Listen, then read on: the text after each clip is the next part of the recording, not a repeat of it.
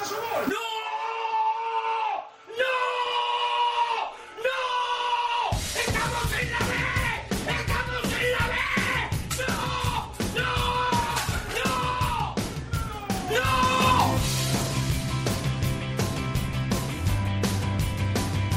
Esto es fútbol. Con Alex Salguero.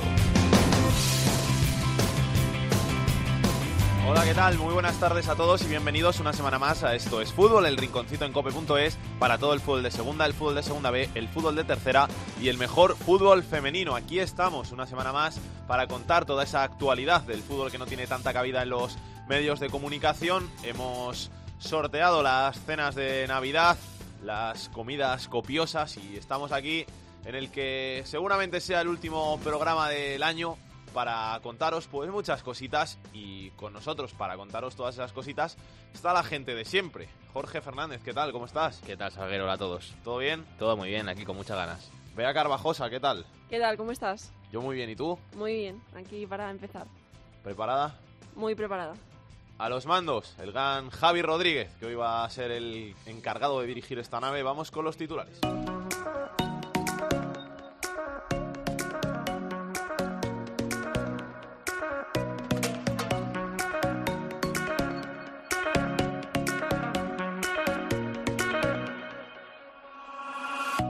Huesca y Lugo lideran la segunda división empatados a 33 puntos en la tabla. Ambos se medirán este domingo a las 4 de la tarde en el Alcoraz. Completan posiciones de playoff el Cádiz, el Numancia, el Granada y el Rayo Vallecano.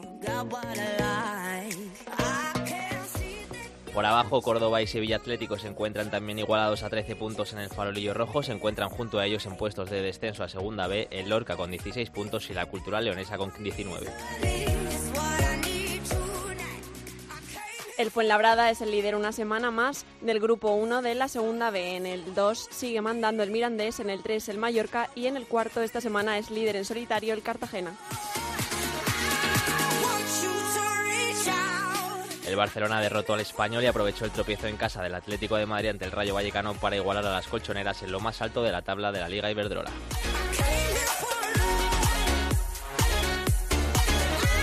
Y para la anécdota de la semana, desgraciada anécdota, tenemos que ir a Aranda del Duero porque tres jugadores de la Arandina de tercera división han sido denunciados por una agresión sexual a una menor de 15 años. ¿Cuál es la última hora, Andrés Martín? Prisión comunicada pero sin fianza para los tres futbolistas presuntamente implicados en un delito de abuso sexual de una menor de apenas 15 años hace unos días en Aranda de Duero. Esa es la medida dictada por la jueza tras estudiar las declaraciones que ambas partes, acompañadas de sus respectivos abogados, efectuaron en magistratura. Nada más conocerse su ingreso en la cárcel, Arandina emitió un comunicado expulsando a Viti, Lucho y Calvo, que hoy afrontan su segunda jornada recluidos en el penal de Burgos Capital. La intención de la defensa pasa por recurrir dicho auto ante la audiencia provincial en un máximo de cuatro días. Se busca como objetivo inicial su puesta en libertad hasta que se instruya el juicio definitivo. Si se probasen los hechos aportados en la denuncia que interpuso la madre de la menor, los tres jóvenes podrían enfrentarse a penas que pueden ir desde los 2 hasta los 12 años de cárcel.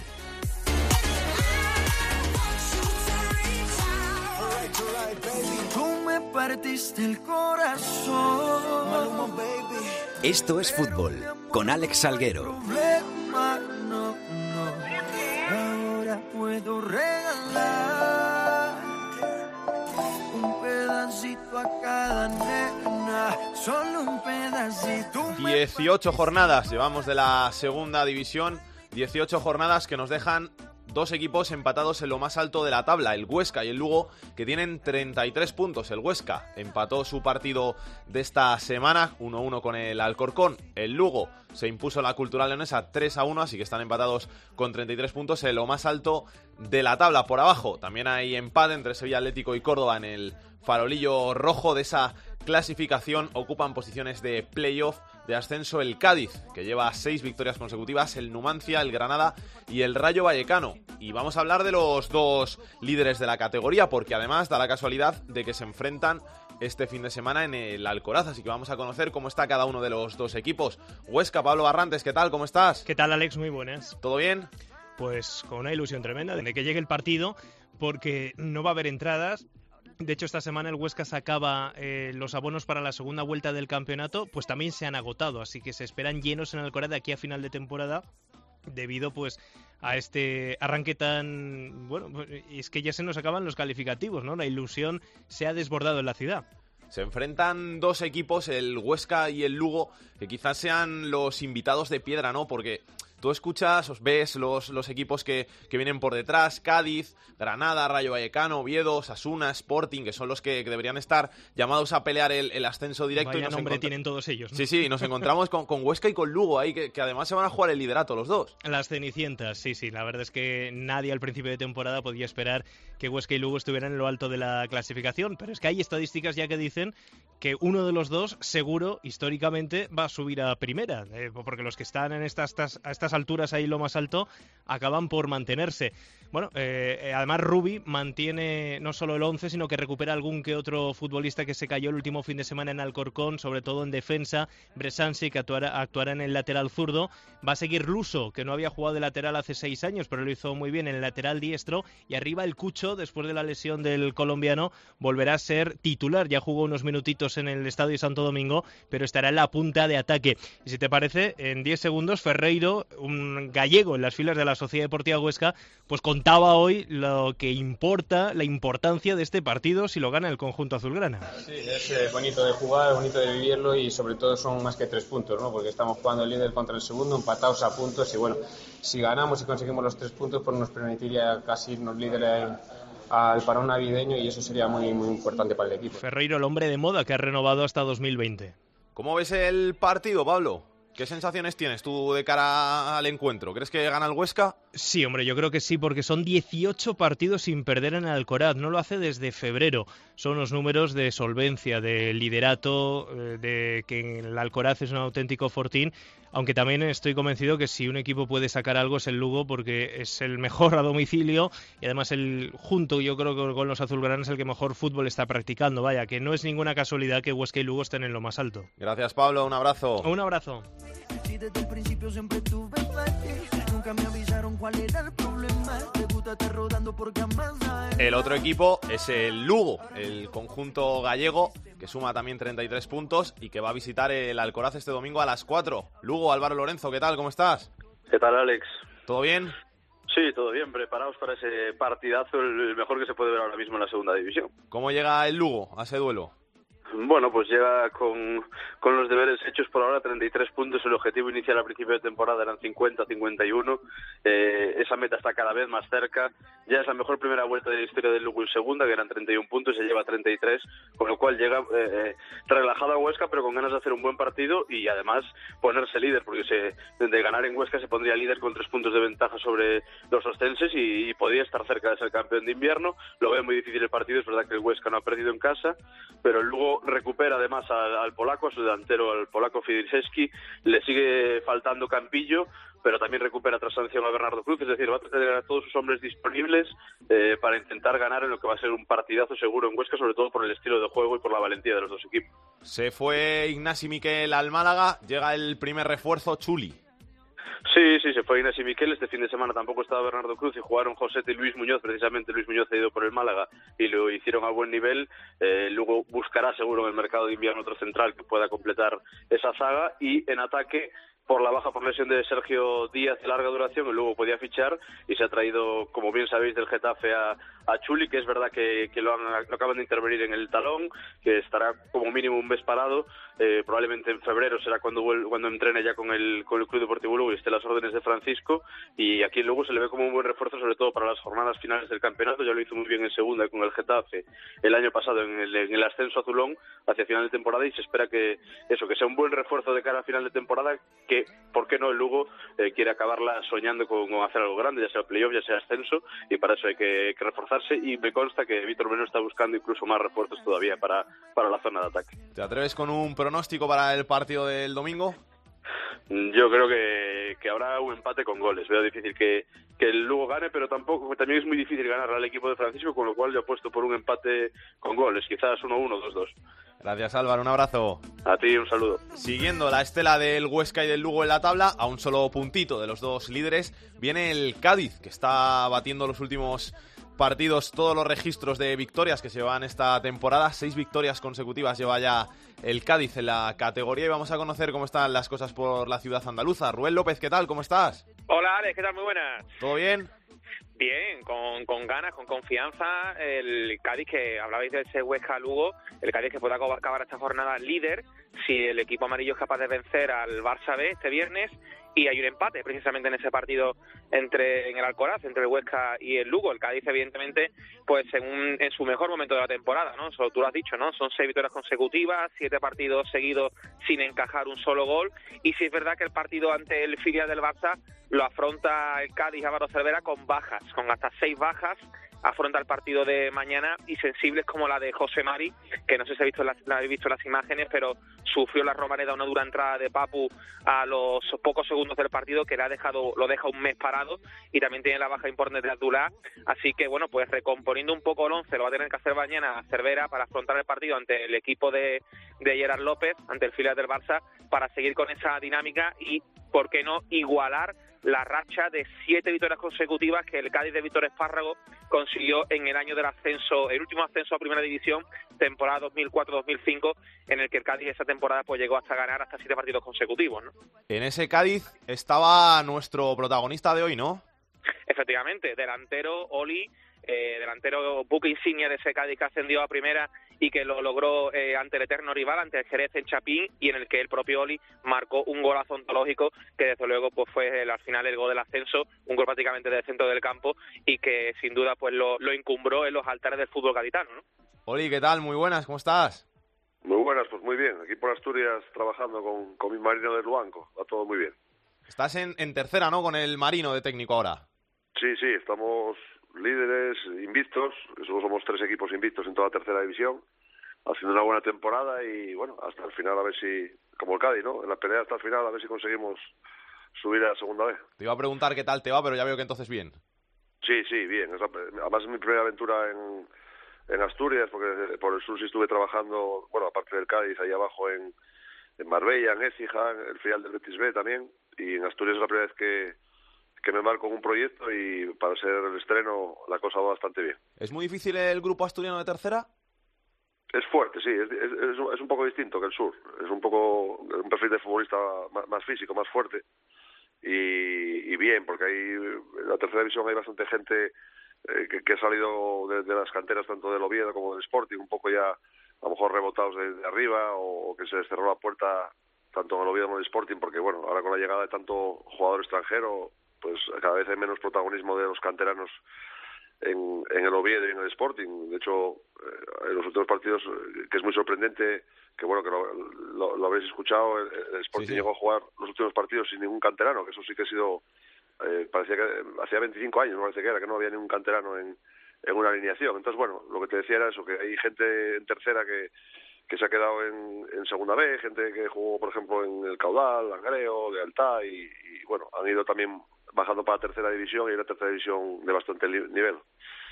¿El, ¿El Cádiz lo sigues también desde lejos? Sí, mucho. Bueno, mucho. No, no. Cádiz, entre la televisión y, por ejemplo, aquí en el Molinón, en Gijón los pude ver en directo y en la tele prácticamente casi todos. ¿no? A lo mejor coincide que el horario con, con los partidos míos, pero en general, como televisan bastantes veces, además de viernes y o el sábado a última hora, pues sí, suelo ver bastantes partidos del Cádiz. ¿Te está gustando este año el equipo de Álvaro Cervera? Bueno, es que yo creo que el Cádiz ahora, eh, ya aparte de los nombres, ese mismo Cádiz en el estilo a- al Cádiz que ascendió de segunda B a segunda con Álvaro, ¿no? Es un estilo muy definido. El Cádiz yo, a mí me sorprende incluso muchos equipos, me sorprendió un poco el planteamiento del Sporting, por ejemplo, aquí al Cádiz, dándole eh, mucho espacio a la salida a la contra de Álvaro y de Salvi. Bueno, es que son está muy claro el juego del Cádiz. Juega muy arropadito, equipo muy solidario, un doble pivote que mejoró mucho con José Mari otra vez, cuando recuperó a José Mari con Garrido. Y en cuanto roban, a correr. Álvaro y, y Salvi con, con las bandas y un, un, un delantero siempre referencia, que el año pasado era Artuño, y este año el delantero juega muy bien de espalda y bueno, tiene un estilo muy definido y, todo el mundo tiene el concepto muy claro de cómo, cómo jugar y, y lo asumen, ¿no? Le dan la pelota al contrario, el campo, y a partir de ahí aprovechar los espacios. Rubén. Hombre, hablamos antes de la última temporada del ascenso del Cádiz a primera, en la que estaba Oli como, como jugador y, y evidentemente ese Cádiz Oli, tú sabes que también teníais un estilo definido con Espárrago, con Víctor Espárrago. Eh, yo no sé si le ves a, a este Cádiz actual hechuras de aquel equipo que consiguió el ascenso hace ya pues más de 10 años, ¿no? Hombre, eh, pues sobre todo por la dinámica que lleva de ganar, ganar y, y vol- y volver a ganar, como decía Luis Aragonés, ¿no? Y eso, bueno, pues te da la confianza de... de- de- se sienta a gusto con- en el 0-0, no, no, no tiene prisas, no, no, se desespera. Y nosotros en aquel equipo, quizás la única diferencia es que, que había gente en aquel Cádiz de más experiencia, ¿no? Había... Más veterana, sí. Sí, había gente más veterana. Este año en, en el Cádiz hay, hay gente joven, ¿no? El mismo Álvaro y Salvi son gente joven y, y hay gente más con, con menos edad. Nosotros éramos un equipo bastante bastante veterana, ¿no? Con Freurkin, De Quintana, Armando, bueno, muchos, Roberto Suárez, Varela, y, y este equipo quizás tiene un poco más de frescura, ¿no? En, en ese aspecto. Nosotros jugábamos mucho más en, en bloque, y, pero el estilo es un poco, en algunas cosas sí es parecido, ¿no? Yo también era un, un futbolista, sobre todo ya cuando vas cumpliendo años de jugar bastante de espalda, y de juego de cabeza y, y la banda eran, si te acuerdas, Jonathan Sesma, el canario, y, y Enrique también, dos jugadores rapidísimos también y bueno, un poco el estilo era algo algo parecido, ¿no? Y sobre todo es eso, ¿no? Que lo ves al equipo jugar con una seguridad y, y, no moviéndose loco. Cuando el partido está 0-0 se le ve al equipo a gusto. Y nosotros un poco también nos pasaba eso, ¿no? Sabíamos madurar el partido, esperar nuestro momento. Y sí, te- es verdad también que nosotros cuando nos poníamos por delante del marcador, eh, el rival ya, ya se daba cuenta de que iba a ser complicado, ¿no? Porque con el marcador a, a favor te metes atrás, ¿sabes? Le juegas arropadito atrás y, y es mucho más fácil atacar con, con espacios. Aquel Cádiz tenía a Oli y este tiene a David- Barral, ¿no? También jugador veterano. Sí, el Cádiz siempre, bueno, en los últimos años, los últimos 10 años en general, desde la época mía, siempre ha tenido delanteros más bien de experiencia, ¿no? Después de, irme yo, también Mariano Tuelli, que era un poco perfil un poco parecido al mío, la forma de jugar también, con, con un buen físico y juego de cabeza, de espalda y experiencia. Y luego, pues Huiza, ¿no? Dani también estuvo, ahora Barral. Bueno, yo creo que, yo para mí hay dos o tres puestos claves donde hay que tener gente con, con, jerarquía, con experiencia, ¿no? Y tanto la portería, que también ahora con Álvaro Cifuentes, Alberto Cifuentes, eh, nosotros teníamos a Armando, que luego estuvo en el Bilbao, y el puesto de central, el puesto de medio centro, el puesto delantero, yo creo que hay tres o cuatro puestos ahí, ese pasillo de seguridad que también le decía Luis Aragonés, que yo creo que ahí el tener gente de experiencia que conozca el oficio es importante. Rubén, ¿algo más que quieras preguntar? Nada, que como decía Oli, que sigue mucho a, a su Cádiz, que también le, le tiene evidentemente un enorme un enorme cariño y el cadismo también se lo tiene a él.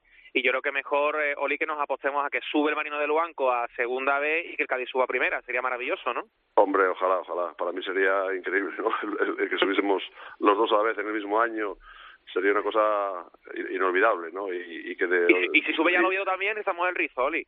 Ya, además eso ya me coge en casa, ya, sería, sería del todo, ya. Sobre todo porque, bueno, el Cádiz ya la gente, la afición, bueno, ha sufrido mucho estos últimos años, la época de, de segunda B, subir y bajar, y, y la gente ya quiere ver un Cádiz en primera, que le da mucho colorido, le viene bien a la, a la propia liga, el, el- la alegría de la afición, y yo, bueno, espero que la gente me sigue recordando a mí por el gol ese de, de Chapín, pero sobre todo me, me recuerda yo creo porque fue el último ascenso a primera, ¿no? Entonces a ver si ya empiezan a hablar del gol de otro, de otro jugador del Cádiz que, que llevó al Cádiz a primera.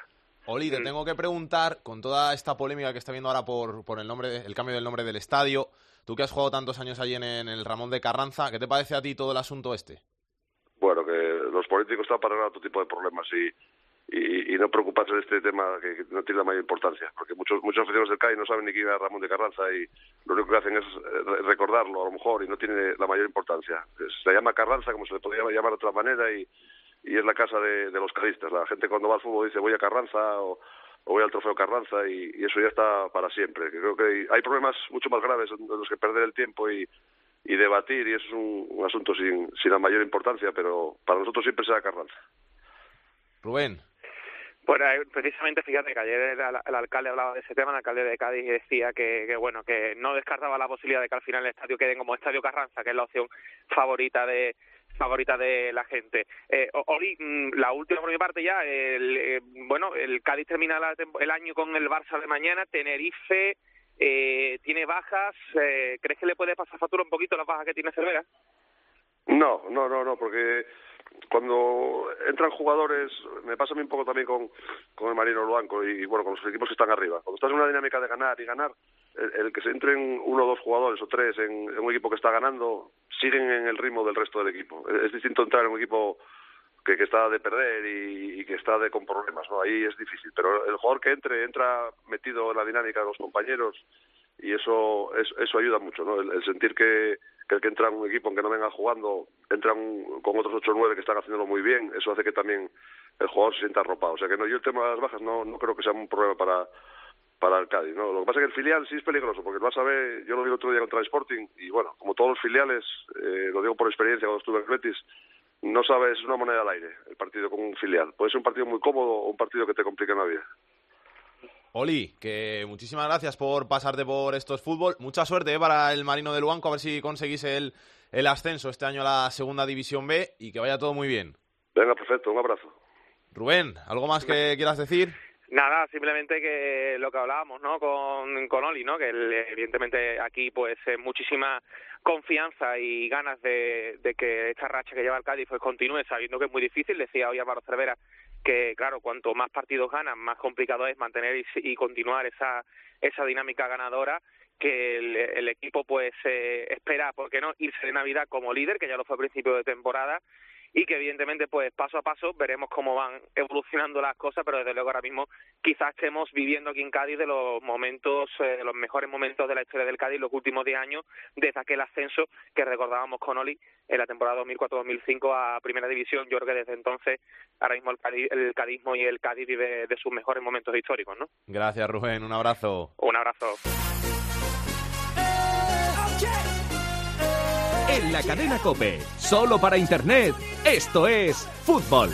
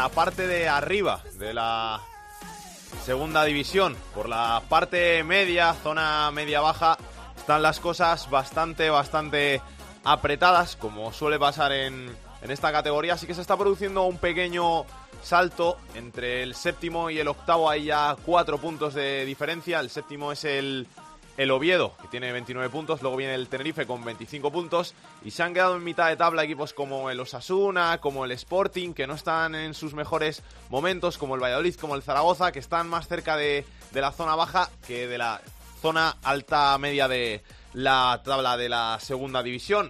Uno de esos equipos, como decimos, es el Sporting, que ha cambiado de técnico esta semana. Carlos Llamas, ¿qué tal? ¿Cómo estás? Hola, ¿qué tal, Alex? Muy buenas. Se fue Paco Herrera, Rubén Baraja es el nuevo técnico del Sporting, ¿no?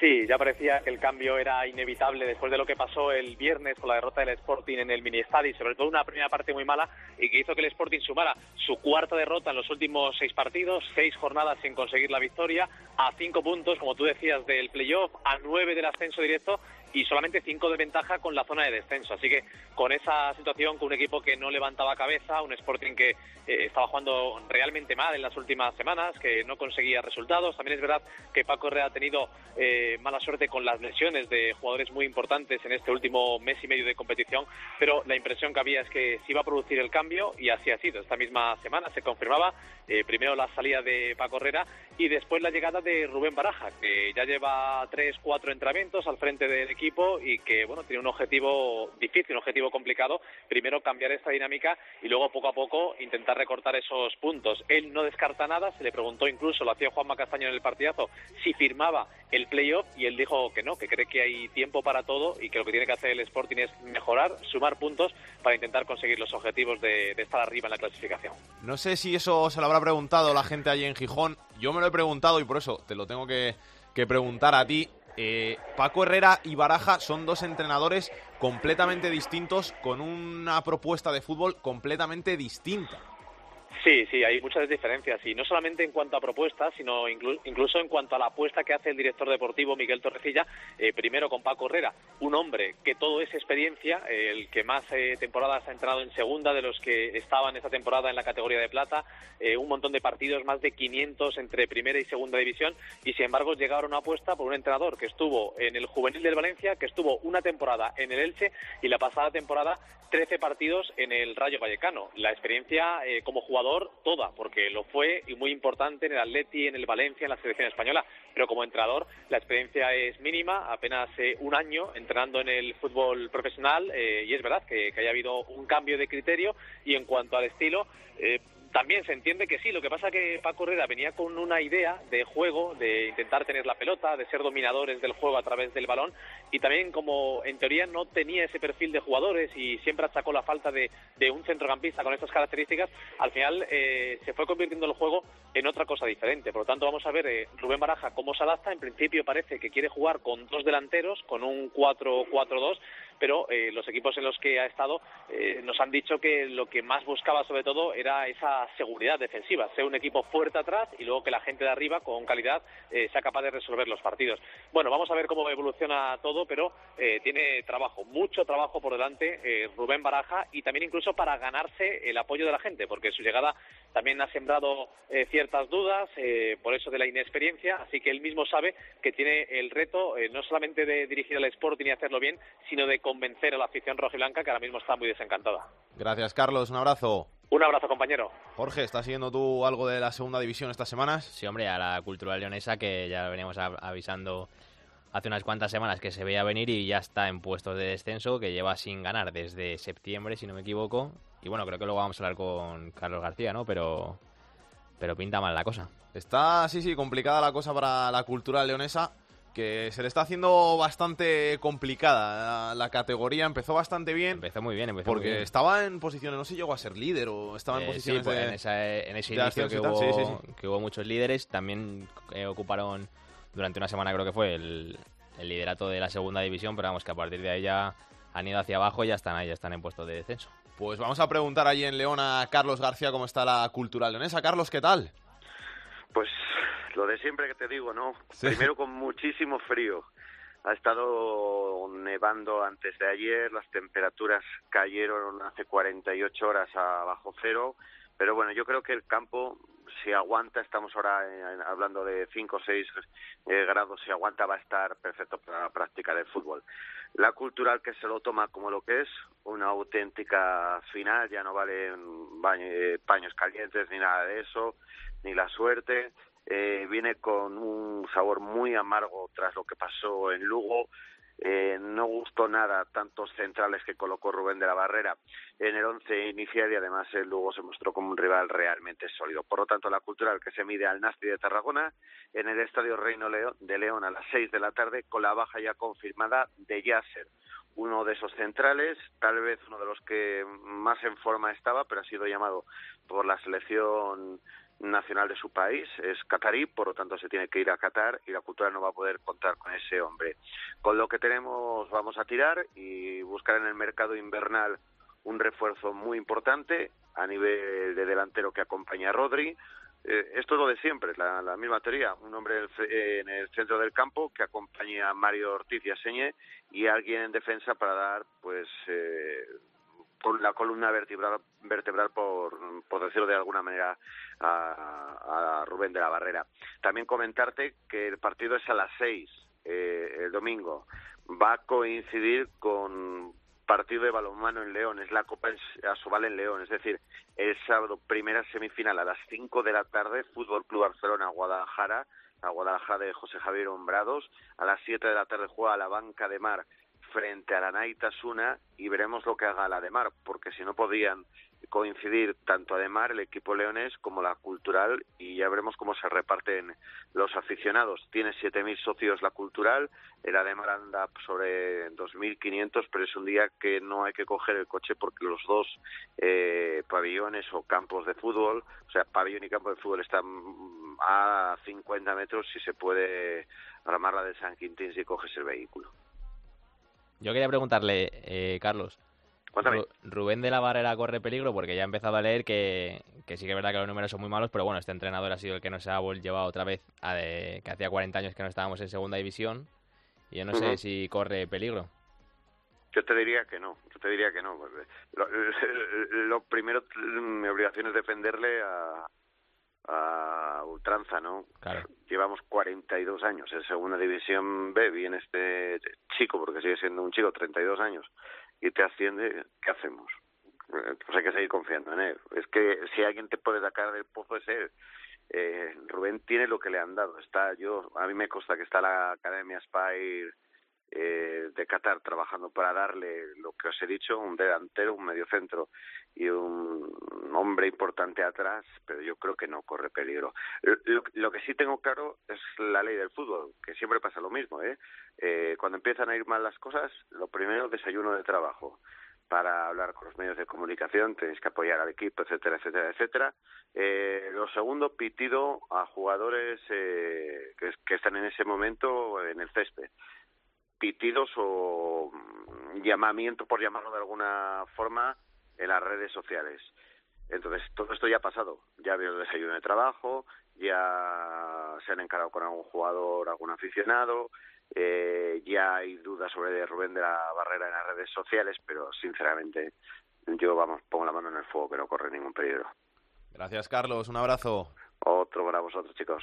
Y durante esta semana hemos conocido los horarios de los partidos de octavos de final de la Copa del Rey, esa ronda que medirá a los equipos de primera con equipos de segunda. Quedan 12 de primera en liza, 4 de segunda y segunda B, 2 de segunda, 2 de segunda B. Vea Carvajosa, ¿qué horarios tenemos?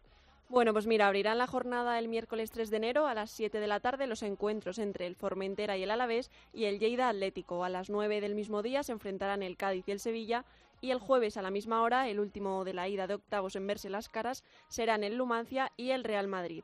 Y para la vuelta, que comenzará el próximo martes 9 de enero a las 7 y media de la tarde, el partido que abrirá la jornada será el Atleti Lleida. El miércoles a la misma hora se disputará el encuentro entre el Alavés y el Formentera y a las nueve y media serán el Real Madrid y el Numancia quienes se enfrenten en el Santiago Bernabéu.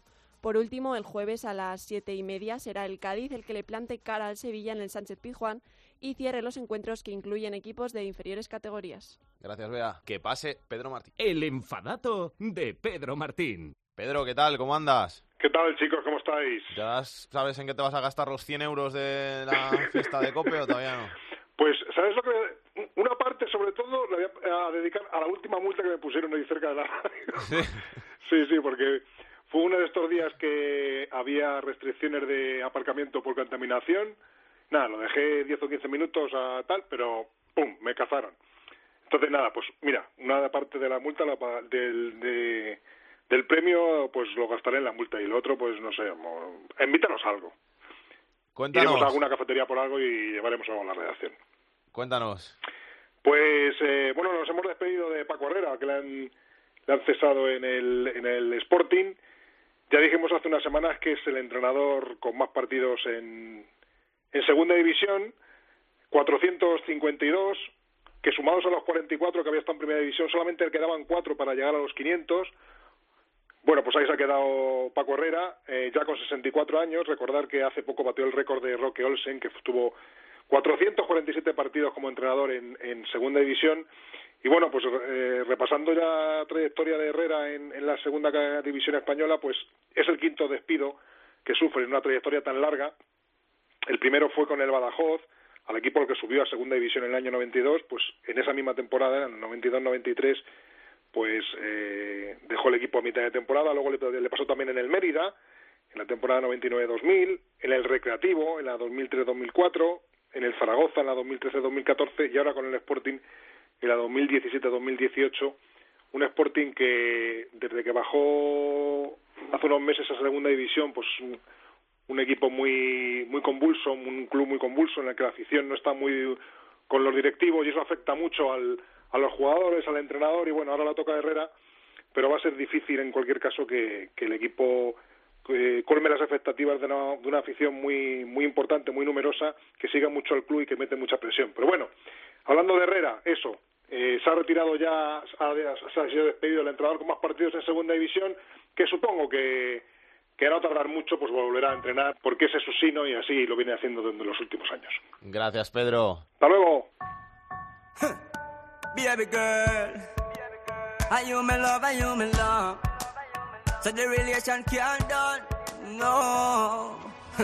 I don't wanna feel weak like I feel right now. I don't wanna feel the whole world crumbling down. But mostly I don't wanna feel you slip away from my fingertips. La segunda B en Esto es Fútbol. Than this, knowing that it might have been our last kiss. I don't wanna feel lost like I feel right now. Every Turno para la segunda B, turno para el capitán de la segunda B, para Rubén Bartolomé. Rubén, ¿qué tal? ¿Cómo estás? Hola, ¿qué tal? Buenas tardes. ¿Todo bien? Todo perfecto. Terminamos ya esta semana la primera vuelta, ¿no? Eh, sí, bueno, sí, nos queda esta, esta última jornada de la primera vuelta y, y uno- un pequeño, bueno, no coincide exactamente con el descanso, pero bueno, sí que ya apurando las últimas semanas de- del año para que para tomarse todo el mundo un respiro y coger fuerzas para intentar en, en el segundo bloque los objetivos que se han marcado a principio de temporada. Vamos a hablar un poquito del grupo 1. El Fuenlabrada que le metió 7 al Coruso, que es algo que no es habitual ¿no? En, en esta categoría, que se marquen tantos goles en un partido. No, además eh, no estamos hablando de, casos eh, como de equipos desahuciados, a lo mejor en, la última posición de, la tabla, que podría ser algo que podría ocurrir. El, el Coruso es un equipo que está en, la zona media de la, clasificación y sí que sorprende mucho ese, ese 7-0. Eh, además, eh, se produjo casi, casi al final del partido, en el sentido de que al descanso se van, se van 2-0 y, y es bien cierto que luego la segunda parte, pues bueno, ya en el minuto 50 y pico y en el 60 metieron el tercero y el cuarto, pero bueno, que al final del partido estuvo más abierto de lo que a lo mejor eh, indica eh, el resultado. Y bueno, Diony que estuvo espectacular, que metió los, los cinco primeros eh, goles de, su equipo eh, y demostrando un año más que es, es un seguro de, de gol para, para que el Fuenlabrada, bueno, pues eh, siga, siga primero. Eh, se escapa en la clasificación, ¿no? Que le siguen el, el el, Rayo Majadahonda y, el Celta que son los tres que ahora marcan el, el- los puestos de playoff, pero bueno, sigue, sigue teniendo una ventaja bastante grande el Fuenlabrada y sí que parece que se un poquito ahí en la clasificación, porque esta semana sí que estaban 5, 6, 7 equipos muy cerca de, los puestos de playoff y ahora sí que, bueno, después el Celta B está Navalcarnero a 3 puntos y luego el Rápido de Buzas a 4 son los que están así un poco enganchados, porque ya el, el Castilla Atlético de Madrid B, que ya hablamos eh, la semana pasada de que les está costando eh, este año, bueno, pues eh, están están ahí a 7 puntos y a 8 lo que son del playoff. Y luego por abajo, eh, bueno, pues antes victorias de, equipos en problemas, ¿no? Porque, bueno, eh, acabó ganando, por ejemplo, el eh, Valladolid B a la Segoviana, dándole la vuelta en los minutos finales después de que la Segoviana se quedara con, eh, con uno menos. Y, y le sirve bueno, pues para salir. Y el Pontevedra que sigue sumando de punto en punto, empate a empate, no sale de ahí, pero bueno, sigue sigue puntuando, sigue viéndose fuera de descenso, aunque cada vez es más acuciado, ya tiene a todo el mundo muy muy pegado a ellos y bueno, y sigue abajo equipos como la Confradina, como Racing Ferrol, que no acaban de despertar y no acaban de salir de esas posiciones. Grupo 2, te voy a preguntar por el Peñaspor, que hablábamos de que estaba ahí prácticamente desahuciado, que se tiró un montón de jornadas sin ganar, un montón de derrotas consecutivas, y al final ha dejado ya hasta de ser el farolillo rojo. Sí, la verdad que está en una racha espectacular. Esta semana no, pasaba del empate frente a la Unión del Pedro Algoñés. Y encima lo, saca- lo sacaban en el mito 90, lo conseguían eh, ese punto, pero la verdad que lleva una dinámica muy, muy, muy positiva.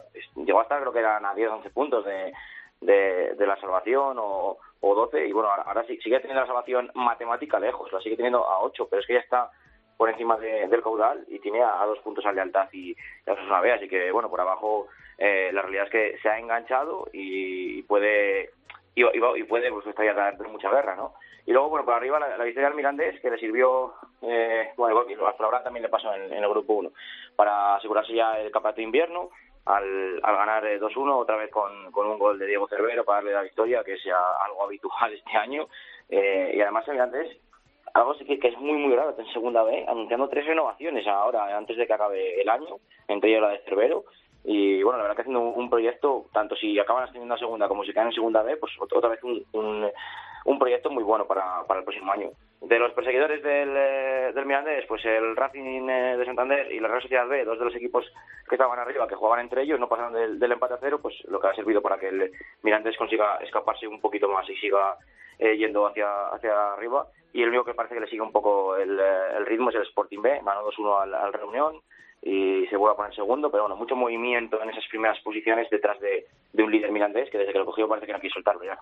Grupo 3, el Mallorca, que lleva tres empates seguidos, pero vamos, como tenía una renta amplísima, sigue contando con nueve puntos de ventaja sobre el segundo.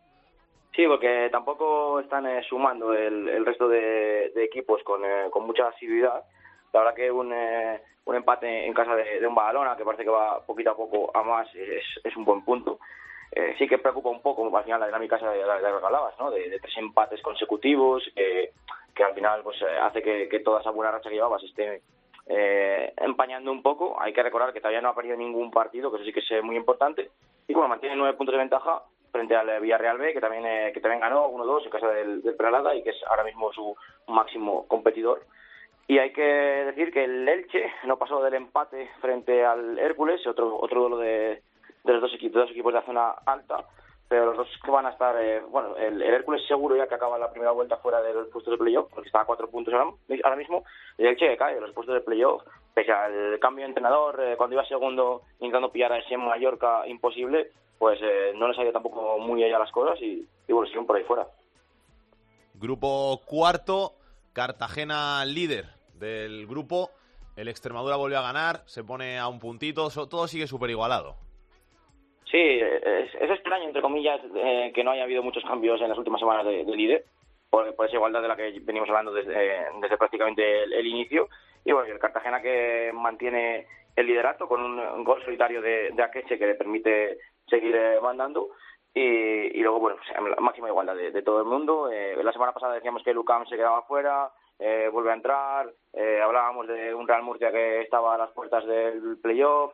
Eh, parece que la semana pasada se volvió a fuera, se ha visto a tres, a tres puntos. Bueno, al final una igualdad máxima y una segunda vuelta que es como si volviera a empezar la liga prácticamente, porque bueno, podemos eh, bajar incluso hasta el, eh, por ejemplo, hasta el Córdoba B. Ahora mismo es el, último equipo que se salvaría, 22 puntos, y está a, a 11 del Cartagena, del, del líder, o sea que están ahí todos eh, apretados y bueno, a excepción de Las Palmas Atlético y el Orca Deportiva, como ya decíamos eh, las últimas semanas, que estaban eh, metidos muy, muy, muy, muy abajo, bueno, pues los demás eh, parece que pueden aspirar a cualquier cosa, incluso el Jumilla, que se más semana un punto, que estaba en puestos de descenso, con 7 puntos, eh, es que puede incluso soñar con, con un eh, playoff que lo tiene que lo tiene a 13, pero a que está ahí abajo. Entonces, bueno, eh, máxima igualdad.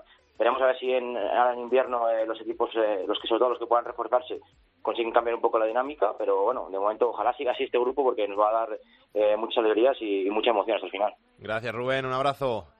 A vosotros, adiós.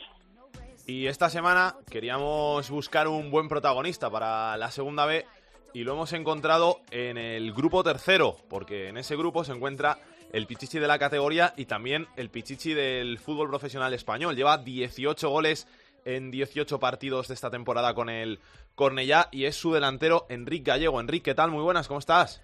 Hola, buenas tardes. ¿Todo bien? Sí, muy bien. 18 goles en 18 partidos, 23 en 23 si contamos los de la Copa Cataluña, ¿no? Sí. Tío, joder, de, de esos que las metes todas. Bueno, a ver, la verdad que, que estoy teniendo acierto de, ca- de cara a portería y bueno, mira, eh, me, me van entrando. ¿Te has quedado sin marcar en algún partido? Sí, sí, sí, sí.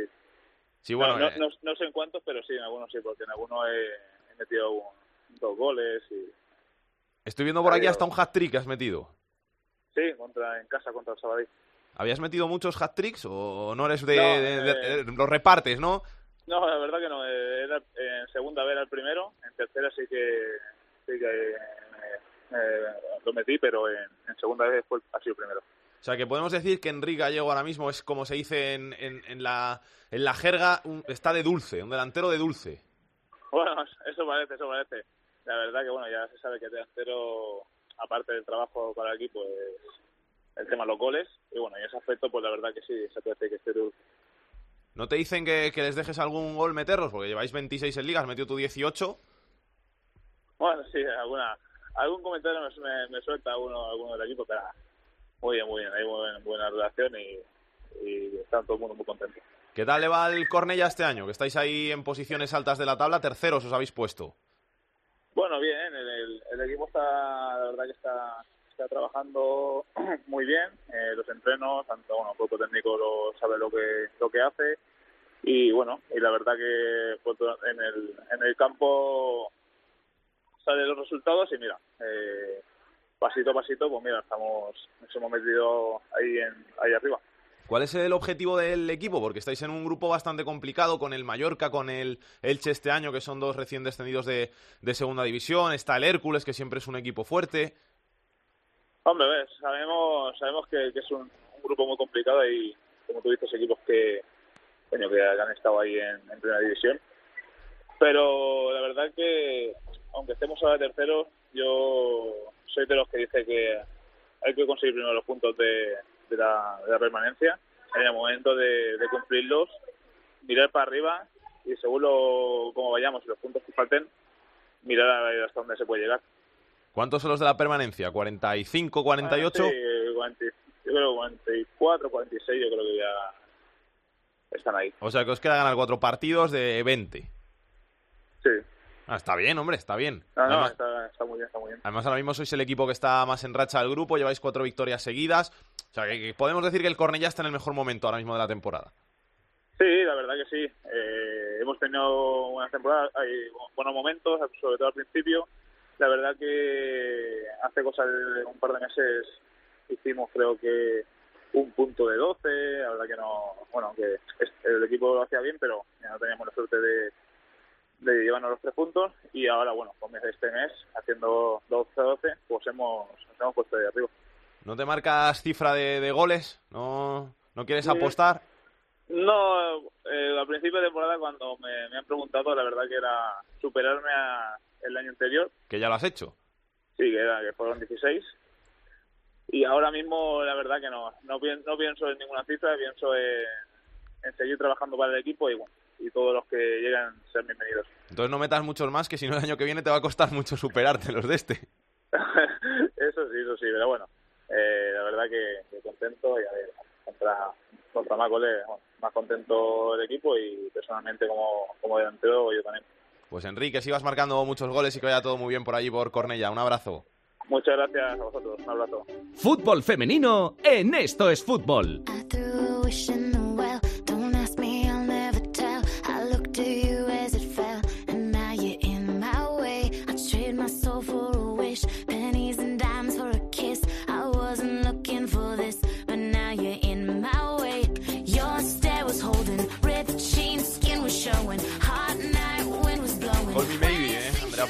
¿Cómo te gusta esta canción? ¿Qué tal, directora de Chica? Muy bien. ¿Todo? Pues estamos sobreviviendo. Te veo que tienes buena voz, ¿eh? Como diría el Cholo. Le pido perdón a los oyentes de estos fútbol porque mi voz hoy no es la mejor. Menos mal que no tocaba grabar a la chica, que si no... Menos mal, menos mal. Yo también lo he pensado. Cuando me he levantado con esta voz, he dicho, menos mal que no tengo que grabar a cogido frío en la garganta, el frío de diciembre. Yo creo que fue, tiene un poco que ver con el frío y un poco que ver con el karaoke de la fiesta de Cope, yo también creo. Pero bueno, voy a hacer lo que pueda.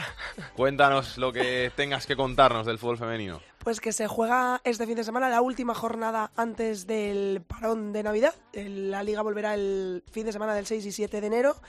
Y eh, respecto a la última jornada que se jugó el pasado fin de semana, tuvimos sorpresa. El líder ya no es líder. El Atlético de Madrid cayó en casa en el derby madrileño ante el Rayo Vallecano por 0 goles a 1. Y ahora vuelve a ser líder el Barça, que ganó el derby ante el Español por 4 goles a 0 es líder, empatado a puntos con el Atlético de Madrid, a 34 puntos, pero es líder por esa eh, diferencia de goles. Eh, en cuanto a la parte baja de la tabla, sigue sin grandes cambios. El Zaragoza continúa siendo colista y en, eh, en esas plazas de, de descenso, en la zona roja, también está el Santa Teresa. Para este fin de semana tenemos un Zaragoza-Valencia que va a abrir la jornada. El Atlético de Madrid viajará a Levante a intentar recuperar el liderato y el Barcelona curiosamente se va a enfrentar con el Rayo. Viene el Barça a jugar aquí a Madrid ante el Rayo que ha sido el que le ha ganado al Atlético de Madrid. Vamos a ver si repite hazaña. Gracias, Andrea. Un besito. A ti un besito, chao. Señores, Wilson y Yandel Reyes Magos. Tercera división. Estoy loco por probarte. Quiero de tus besos, nena. Pon de tu parte. Jorge, noticias de la tercera división. Sí, pues vamos con la tercera división porque estamos ya casi casi llegando al ecuador de la temporada y es hora de empezar a hacer balance de cara a la segunda vuelta. Los equipos más goleadores de tercera división son los tres primeros clasificados del grupo de 16, que es donde más goles estamos viendo, y el líder, el Calahorra, tiene 62, seguido de los 60 que ha marcado ya el Logroñés y de los 53 que ha anotado el Nájara. Por contra, el Real Burgos sigue con los problemas en defensa que está teniendo toda esta temporada y ha encajado 50 goles en contra, siendo el equipo que más goles encaja en la tercera división. Le sigue muy de cerca el Villegas, que ha recibido 48. En cuanto a los nombres propios, Rodrigo del Calahorra sigue siendo el máximo anotador de la categoría con 18 tantos, seguido de Adai López, el futbolista del San Fernando, que lleva 17, y de Conde, del Aro Deportivo, que ha marcado 16. En cuanto a las noticias, pues esta semana traemos, no son muy positivas las que traemos, porque además de lo que ya hemos contado de los futbolistas de la Arandina, que han sido denunciados por un presunto delito de abuso sexual sobre una menor de edad, también hay otra noticia bastante negativa esta semana. Ocurrió en el partido que enfrentaba el Bala Azul contra el Murcia B, y es que el árbitro tuvo que suspender el partido en el minuto 4 de la segunda parte porque temía por su integridad física, la verdad. El colegiado expulsó durante el partido a tres futbolistas del equipo local, que además es el colista del grupo 18, y, y a, a raíz de eso comenzaron las protestas por parte de los futbolistas y por parte de los aficionados, que desde la grada eh, insultaron al árbitro, que decidió retirarse al vestuario y ante la falta de miembros de seguridad decidió suspender el partido, así que este encuentro ha quedado aplazado y a ver cuándo le hacen un hueco en el calendario. Y para terminar, pues una noticia un poquito más alegre de un conocido de nuestro fútbol. La Unión Deportiva Los Barrios, equipo que está en puestos de descenso en el grupo 10 de tercera división, puede tener nuevo propietario y no sería otro que Michel Salgado, que con su grupo inversor ya adquirió un equipo en Gibraltar y ahora parece que quiere hacer lo mismo con este club de Algeciras, que está sin entrenador desde el pasado 30 de noviembre, que lleva solo dos victorias en lo que llevamos de temporada y que la verdad que no le van muy bien las cosas. Así que a ver si con la llegada de Michel Salgado sirve para que remonten un poquito el vuelo. Gracias, Jorge. A ti. Vamos a ver qué tiene Aitor Puerto en su agenda de la semana. Hay veces que uno trata de disimular lo que no se puede disimular. Comenzamos el repaso a la agenda futbolística del fin de semana con la segunda división, jornada 19, los dos grandes partidos, el primero el sábado a las 4, el noveno Usasuna recibe al cuarto Numancia. Y el gran partido de la jornada sin duda es el domingo a las 4, el líder el Huesca que recibe al colíder, al segundo, al Lugo, como decíamos el domingo a las 4. En la segunda división B, para los cuatro grupos, jornada 19, en el grupo 1, quinto contra sexto, Navalcarnero que recibe al Rápido de Bouzas. En el, grupo 2, quinto contra primero, Guernica contra Mirandés. En el grupo 3, el Cornellá tercero recibe el Atlético Saguntino, que es séptimo. Y en el grupo cuarto, el décimo primero, el que recibe al líder, al Cartagena. En la tercera división, hemos fijado la mirada en el grupo 12, jornada 20, segundo contra primero, San Fernando, que recibe al Mensajero. Y acabamos el repaso a la agenda futbolística del fin de semana con el fútbol femenino. El Levante Féminas cuarto recibe al Atlético de Madrid Féminas, que es segundo, el sábado a las 4.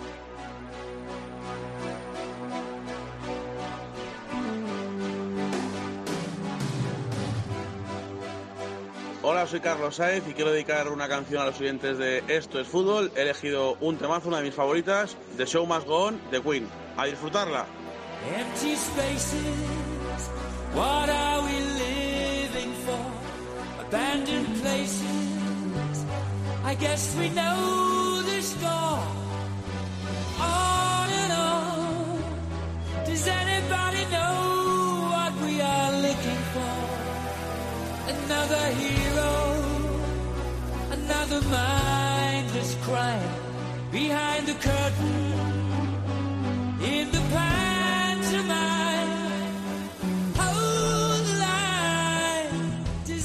este temazo de Queen, con este Show Must Go On, nos vamos a despedir hasta la semana que viene que nos ha elegido, nos ha dedicado nuestro Charlie Saez, nuestro gran Charlie Saez, que tanto le queremos aquí en Cope Madrid. Y nada, que el show debe continuar, que el fútbol de segunda, de segunda B y de tercera y el mejor fútbol femenino tiene que continuar, que esto es fútbol va a seguir aquí contando las cositas y que la semana que viene volveremos aquí con más fútbol que no tiene tanta cabida en los medios de comunicación, pero que no deja de ser importante como es este fútbol más modesto y que tanto nos gusta y que tantas alegrías da a tantos equipos y a tantas ciudades. Así que nada, que la semana que viene volvemos. Hasta entonces, que lo paséis bien, que los que tengáis muchas cenitas de Navidad no despaséis mucho y disfrutéis como se merece. Besos y abrazos para todos. Chao, chao.